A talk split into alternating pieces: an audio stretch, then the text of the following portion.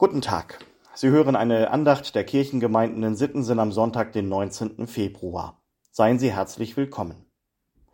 Liebe Hörerinnen, lieber Hörer, was für ein Vogel sind Sie eigentlich? Lerche oder Eule? So unterscheidet die Chronobiologie uns Menschen. Diese Wissenschaft untersucht unsere innere Uhr, also zum Beispiel zu welcher Tageszeit wir besonders leistungsfähig sind.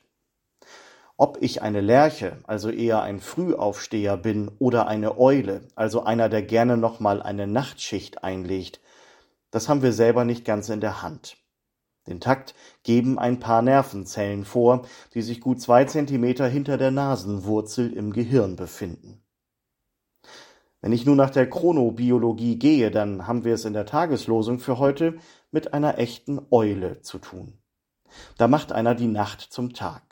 Und das nicht etwa als fleißiger Arbeiter, sondern als äußerst ausdauernder Beter.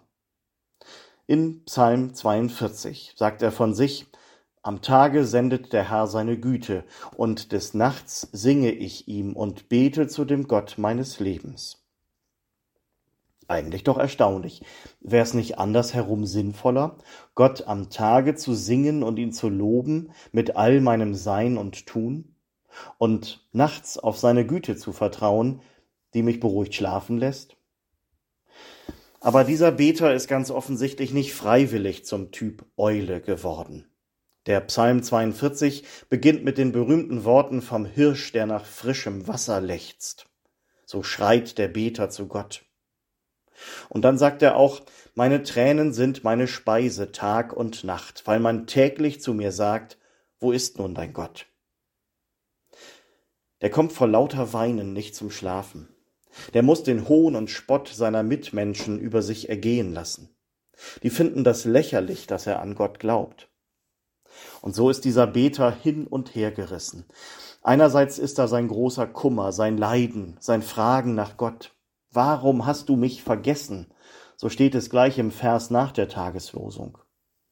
Und andererseits kann und will er eben nicht von Gott lassen. Er erinnert sich an die guten Zeiten, an das, was Gott ihm schon alles geschenkt hat. So kommt er zu der Gewissheit, es gibt auch wieder andere Zeiten.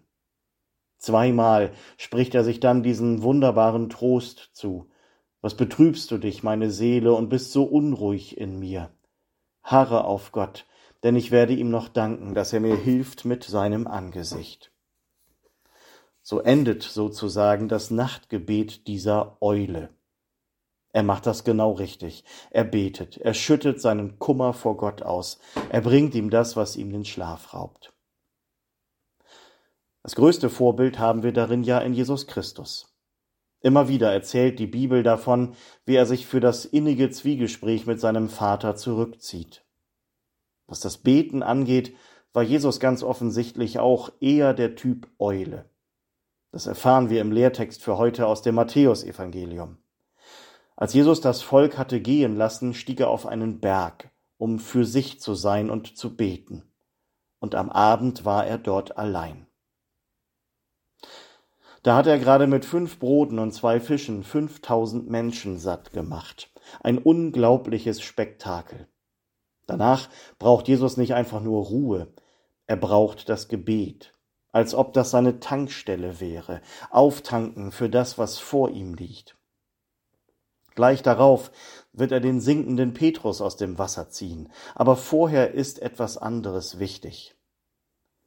Wir können da von Jesus eine Menge lernen. Wir können lernen, dass unser Leben einen Rhythmus braucht, einen Wechsel zwischen Tun und Lassen, feste Zeiten für das Gebet, damit das nicht im Alltag untergeht.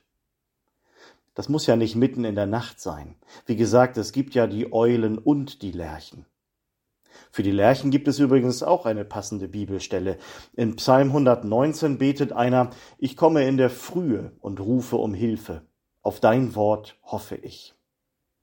Also, egal ob Eule oder Lerche, für jeden und jede von uns gibt es garantiert eine gute Zeit am Tag für das Gespräch mit Gott. Für jede Tageszeit gilt ja das, was Paul Gerhard in einem meiner Lieblingslieder gedichtet hat. Abend und Morgen sind seine Sorgen, Segnen und Mehren, Unglück verwehren, sind seine Werke und Taten allein. Wenn wir uns legen, so ist er zugegen. Wenn wir aufstehen, so lässt er aufgehen über uns seiner Barmherzigkeit Schein. Kommen Sie gut durch diesen Tag und die neue Woche, im Vertrauen auf Gott und unter seinem Segen. Ihr Pastor Sven Kaas.